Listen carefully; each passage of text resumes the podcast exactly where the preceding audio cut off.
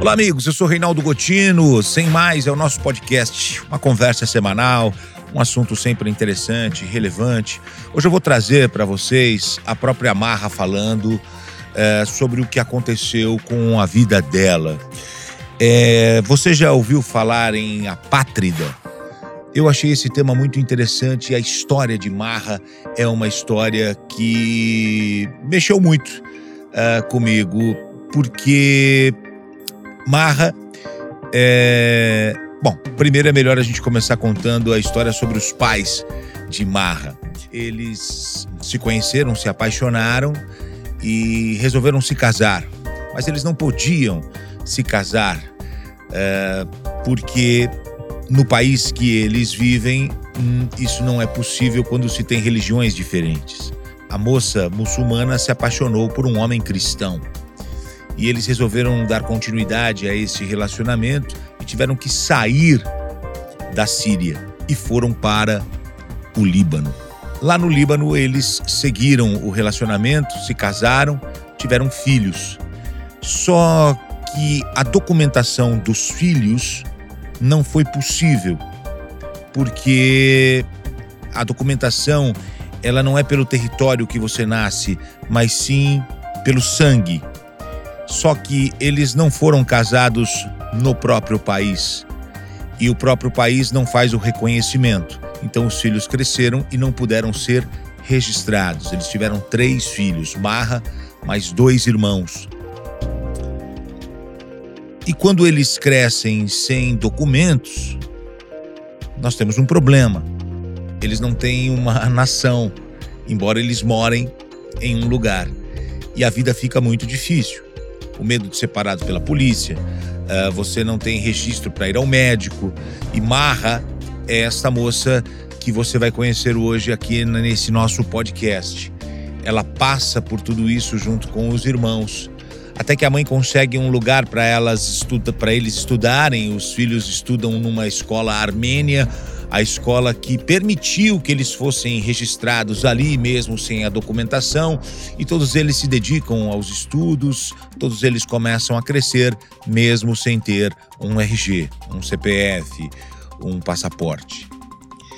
Só que Marra começa a se destacar nas suas atividades, vai jogar basquete, é convidada inclusive para participar do time, da seleção ali, só que ela não tem documento e, e isso vai atrapalhando a vida dela e ela começa a mandar cartas para embaixadas, ela começa a mandar cartas para os países, quem pode recebê-los. É, para você ter uma ideia, o sonho dela era se tornar uma refugiada, porque muitos países recebem refugiados e os consideram, registram essas pessoas e elas passam a ter documentos. Ninguém abriu as portas para ela a não ser um país, o Brasil. E o Brasil recebe Marra e seus irmãos. Os três vão morar em Minas. Uma família chamada Família Fagundes recebe esses três jovens é, mesmo sendo uma família humilde, eles abrem as portas da própria casa e um espaço que eles tinham em cima, eles transformam num quarto para que esses irmãos possam viver e aqui eles começam uma nova vida, ainda sem documentos. Para você ter uma ideia, Marra, é, estudando nesta escola armênia lá no Líbano, ela o que ela faz? Ela se forma na faculdade, ela faz cursos, ela se torna uma pessoa muito estudada, falando quatro idiomas. E aí o que acontece? Quando ela chega ao Brasil, ela vai trabalhar entregando panfleto no farol. E ela dizia que era um momento muito importante para ela, porque ela estava pelo menos trabalhando, ganhando 600 reais por mês. Ela estava ali feliz, porque estava exercendo uma atividade, estava ganhando o seu próprio dinheiro, podendo ajudar no sustento de sua família, de seus irmãos. O que chama a atenção é que os anos vão se passando, isso aconteceu em 2014, os anos vão se passando, e quando estoura a guerra da Síria, Uh, e o Brasil cria esse espaço para receber refugiados, uh, o Brasil começa a considerar a possibilidade de, de registrar esses novos brasileiros. É, Para você ter uma ideia, Marra passa a estudar o caso dela e descobre que em situação semelhante são outras pessoas, muitas outras pessoas. 10 milhões de pessoas vivendo no mundo na mesma situação que Marra. E a Marra continua a sua luta até que uma tragédia acontece. O irmão de Marra sofre uma tentativa de assalto e acaba sendo morto por criminosos. Marra perde o irmão Ed. Ed, é, que estava com ela nesta luta, que estava com ela nessa batalha, é morto. Dias depois, chega a certidão de óbito. É o primeiro documento desta família. É o primeiro documento desses irmãos. E aquele momento de tristeza, aquele momento de sofrimento, aquele momento de luto, também tem um símbolo muito grande, um simbolismo muito grande, porque é o primeiro documento que os irmãos recebem. E eles passam a perceber que já estavam sendo reconhecidos, que eles estavam passando a pertencer a um lugar. São os novos brasileiros. E aquela certidão de óbito, ela tinha uh, tristeza, dor, sofrimento e luto, mas ela também significava o início de uma conquista, de uma vitória, que Ed não vai ver, mas Marra vai conseguir levar adiante juntamente com sua irmã. E o que acontece meses depois? Eles conseguem a documentação e Marra finalmente consegue o seu primeiro passaporte. E ela vai poder viajar e ela vai poder é, mostrar para as pessoas de onde ela é, a que lugar ela pertence. Marra, fala com a gente. Vamos ouvir um pouco da história de Marra Mamo.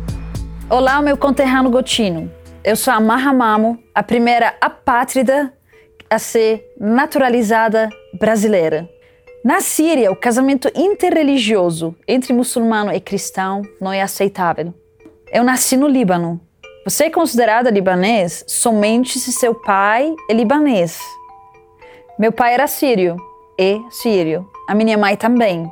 A minha mãe teve que ir de uma escola para outra, para outra, para outra, até conseguir pedir favor para uma escola armênia deixar a gente estudar.